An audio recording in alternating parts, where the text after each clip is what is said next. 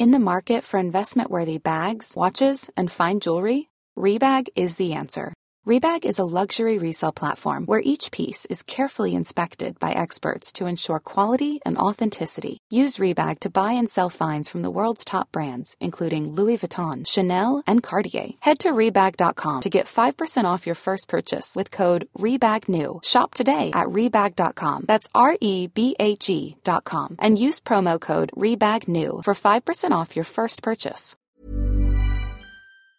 Dans un discours la semaine dernière, Emmanuel Macron a réaffirmé la position historique de la France pour parvenir à une paix durable, demandant, je cite, la sécurité pour Israël et un État pour les Palestiniens, un ensemble indissociable selon lui. Alors cette solution à deux États, on en entend beaucoup parler ces dernières années. Mais alors de quoi s'agit-il exactement? Est-ce réellement possible aujourd'hui? On va voir tout ça. Salut c'est Hugo, j'espère que vous allez bien. Petite forme de mon côté, vous l'aurez vu, petite extinction euh, de voix notamment. On va voir si je tiens la semaine. C'est sujet, en tout cas à la une des actualités du jour. Au passage, on a appris euh, juste avant la diffusion de ces actualités cette information. Une frappe a touché un hôpital à Gaza, plus précisément au nord de Gaza, dans la ville de Gaza. Le Hamas accuse l'armée israélienne et le ministère de la Santé palestinien évoque au moins 500 morts. Un peu plus tard dans la soirée, vers 22h, l'armée israélienne a nié être derrière cette frappe et accuse de son côté le djihad islamique, une organisation armée palestinienne, d'être à l'origine de cette frappe avec un échec de tir qui visait selon elle, Israël. Alors au moment où on diffuse ces actualités, on n'a pas beaucoup plus d'informations, mais ça me semblait essentiel de l'évoquer au moins rapidement au vu des premières informations euh, tragiques qui nous parviennent. Je ferai un point dans les prochaines heures et cette nuit euh, sur Instagram, puis euh, demain plus en détail dans ce format des actualités la solution à deux États, c'est une proposition qui est évoquée depuis des dizaines d'années maintenant pour tenter de résoudre la situation actuelle. En réalité, sur le papier, et je dis bien sur le papier, c'est très simple, c'est donc la création de deux États distincts, Israël reconnu comme État juif et un État palestinien, constitué aujourd'hui de territoires palestiniens de la Cisjordanie et de la bande de Gaza. En gros, donc, deux États pour deux peuples. Aujourd'hui, même si 138 pays, donc environ 70% des pays présents à l'ONU, reconnaissent la Palestine comme un État, eh bien, l'État palestinien n'est pas membre de l'ONU, ni de la plupart des organisations internationales et gouvernementales. Plus précisément, à l'ONU, c'est en fait un État observateur, mais ce n'est pas un État membre comme les autres États que l'on entend euh, plus traditionnellement. Et là, je ne vais pas rentrer dans les détails, mais pour être pleinement reconnu comme un État, il y a certains principes énoncés euh, notamment par la Convention de Montevideo de 1933. L'un de ces principes, c'est le contrôle effectif complet d'un territoire. Pas vraiment le cas évidemment avec la situation actuelle. On va en reparler euh, juste après en détail, mais un blocus est imposé sur le territoire palestinien de Gaza par Israël. Par ailleurs, la Cisjordanie, un autre territoire palestinien, est colonisé illégalement selon le droit international par Israël. Bref, sur ce point par exemple, il y a des zones évidemment très instables et c'est un principe parmi tant d'autres sur cette question de la reconnaissance. On va donc voir à quel point la situation est difficile, mais revenons donc à cette solution à deux États. Elle a émergé en fait dans les années 1930, avant même la création d'Israël en 1947, à l'époque où il y avait uniquement la Palestine. À l'époque, dans les années 30, la Palestine était sous contrôle britannique. L'objectif avec une solution à deux États, c'était de trouver en fait un compromis entre les populations arabes locales, principalement musulmanes, et les migrants juifs qui voulaient fuir notamment la montée du nazisme en Europe pour venir s'installer dans la région où se trouve la Palestine. Alors pourquoi cette région? Parce que pour les Juifs, c'est une terre promise par Dieu à Abraham et ses descendants dans la Torah, qui est donc le livre sacré du judaïsme.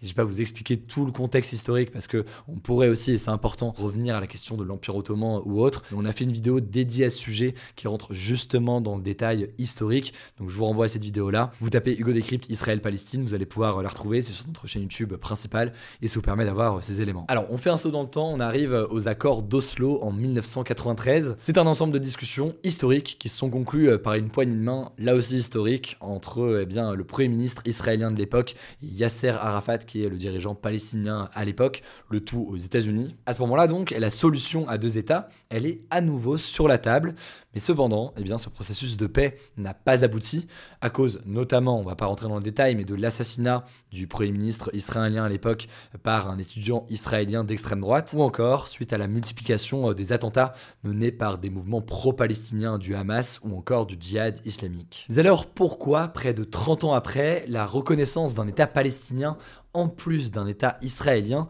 semble si difficile? Eh bien, on va parler euh, du Hamas dans un instant, mais commençons avec euh, la question du gouvernement Le gouvernement israélien actuel, mené par Benjamin Netanyahou, compte de nombreux politiques d'extrême droite, des politiques fermement opposés à une reconnaissance d'un État palestinien. Ce gouvernement est par ailleurs accusé d'avoir euh, participé à faire monter le Hamas, mais plus encore, c'est peut-être le plus important, il est favorable à la colonisation accrue du territoire palestinien et en l'occurrence, il ne s'en cache pas vraiment. La Cisjordanie, c'est sûrement le meilleur exemple. C'est donc un territoire palestinien colonisé année après année par eh bien, des Israéliens. Concrètement, des populations israéliennes sont venues s'installer dans des villes et des villages construits en dehors de la frontière officielle d'Israël, la frontière telle qu'elle avait été établie après la guerre des six jours de 1967. Là-dessus, deux éléments importants. Premièrement, eh bien, ces installations, elles sont illégales au regard du droit international, mais ça n'a pas empêché le gouvernement israélien de légaliser, il y a encore quelques mois, c'était au mois de février, de nouvelles colonies en Cisjordanie. L'ONG de défense des droits humains Human Rights Watch n'hésite pas d'ailleurs à employer le terme d'apartheid pour décrire la situation en Palestine, en référence donc au système de ségrégation raciale en Afrique du Sud qui était en place jusqu'en 1991. Bref, pour dire les choses simplement, cette position du gouvernement israélien aujourd'hui est jugée contraire à toute tentative d'apaisement. Et d'ailleurs, on peut observer que ces discussions, elles se font aussi au sein eh bien, de la population israélienne. Il y a une colère assez importante d'une partie assez grandissante de la population contre l'État israélien, contre le gouvernement plus précisément israélien actuel,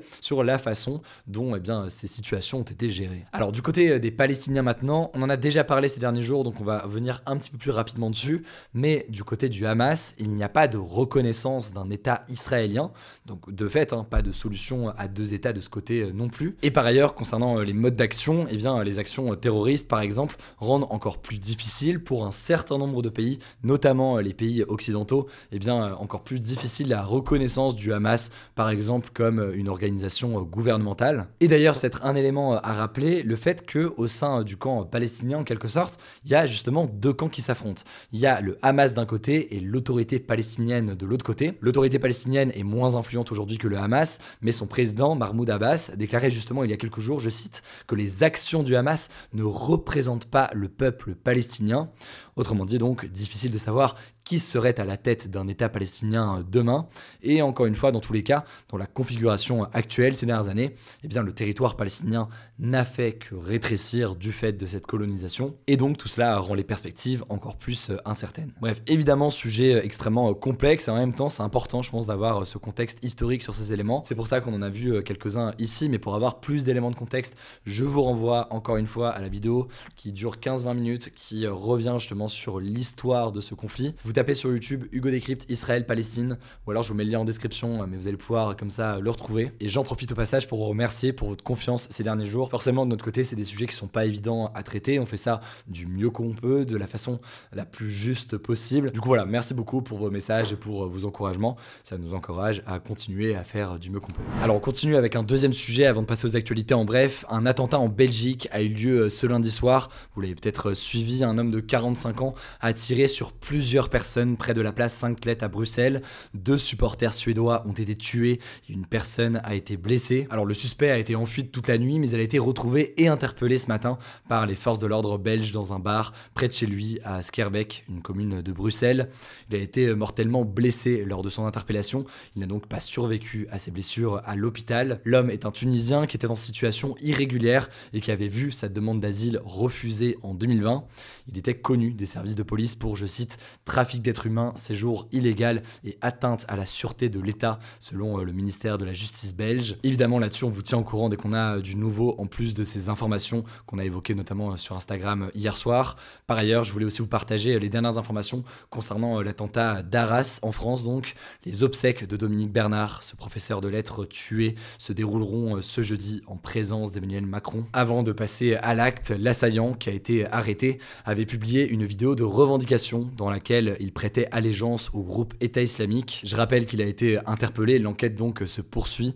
On verra là aussi euh, ce qu'il en est, c'est important qu'on puisse suivre l'évolution de tout ça. Je vous laisse avec euh, Léa pour les actualités en bref et je reviens juste après. Merci Hugo et bonjour à tous. On commence avec cette actu. Une mère musulmane palestinienne et son fils de 6 ans ont été poignardés ce dimanche près de Chicago, aux États-Unis. L'enfant, qui a reçu 26 coups de couteau, est mort à l'hôpital, mais sa mère devrait survivre. L'assaillant est un homme de 71 ans qui a été inculpé pour meurtre et crime de haine. Selon la police, les deux victimes ont été visées parce qu'elles étaient musulmanes et en raison du conflit actuel en Israël et à Gaza. Le président américain Joe Biden a dénoncé un acte de haine horrible qui n'a pas sa place en Amérique. Deuxième actu, le président russe Vladimir Poutine est arrivé ce mardi en Chine pour rencontrer le président chinois Xi Jinping. C'est le premier déplacement de Vladimir Poutine dans une puissance mondiale depuis l'invasion russe de l'Ukraine en février 2022. Alors cette rencontre, elle se déroule dans le cadre du Forum des nouvelles routes de la soie, un événement diplomatique pendant lequel la Chine accueille les représentants de 130 pays. L'objectif, c'est d'améliorer les liaisons commerciales entre l'Asie, l'Europe et la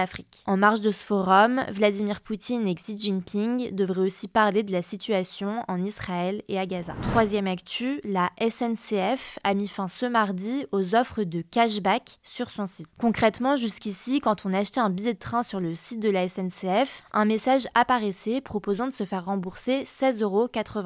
Si on cliquait dessus, on était renvoyé vers un autre site qui réclamait un abonnement de 18 euros par mois pour pouvoir bénéficier de l'offre. Alors le cashback, c'est une pratique tout fait légal, mais certains clients voyaient ça comme une arnaque et le ministre des Transports Clément Beaune s'était donc engagé à ce que cette offre soit arrêtée. Quatrième actu, la campagne de vaccination contre la grippe a commencé ce mardi en France et se terminera le 31 janvier 2024. Le but, c'est d'éviter une situation comme l'hiver dernier où on avait observé 14 000 hospitalisations et environ 1500 décès à cause de la grippe. Alors pour la première fois cette année, le vaccin est ouvert à toutes les personnes de plus de 2 ans, mais certaines personnes à risque, comme les plus de 65 ans et les femmes enceintes sont prioritaires. Pour les personnes prioritaires, l'assurance maladie prend en charge le vaccin à 100% et sinon il est payant et coûte au maximum une vingtaine d'euros. Dernière actu, la Chine a délivré vendredi dernier la première certification au monde pour un taxi volant. Il s'agit d'un taxi volant autonome, donc sans pilote. Le véhicule est composé de 16 hélices qui entourent une cabine qui peut contenir deux passagers. En France, les premiers vols en taxi volant auront lieu pendant les Jeux Olympiques de Paris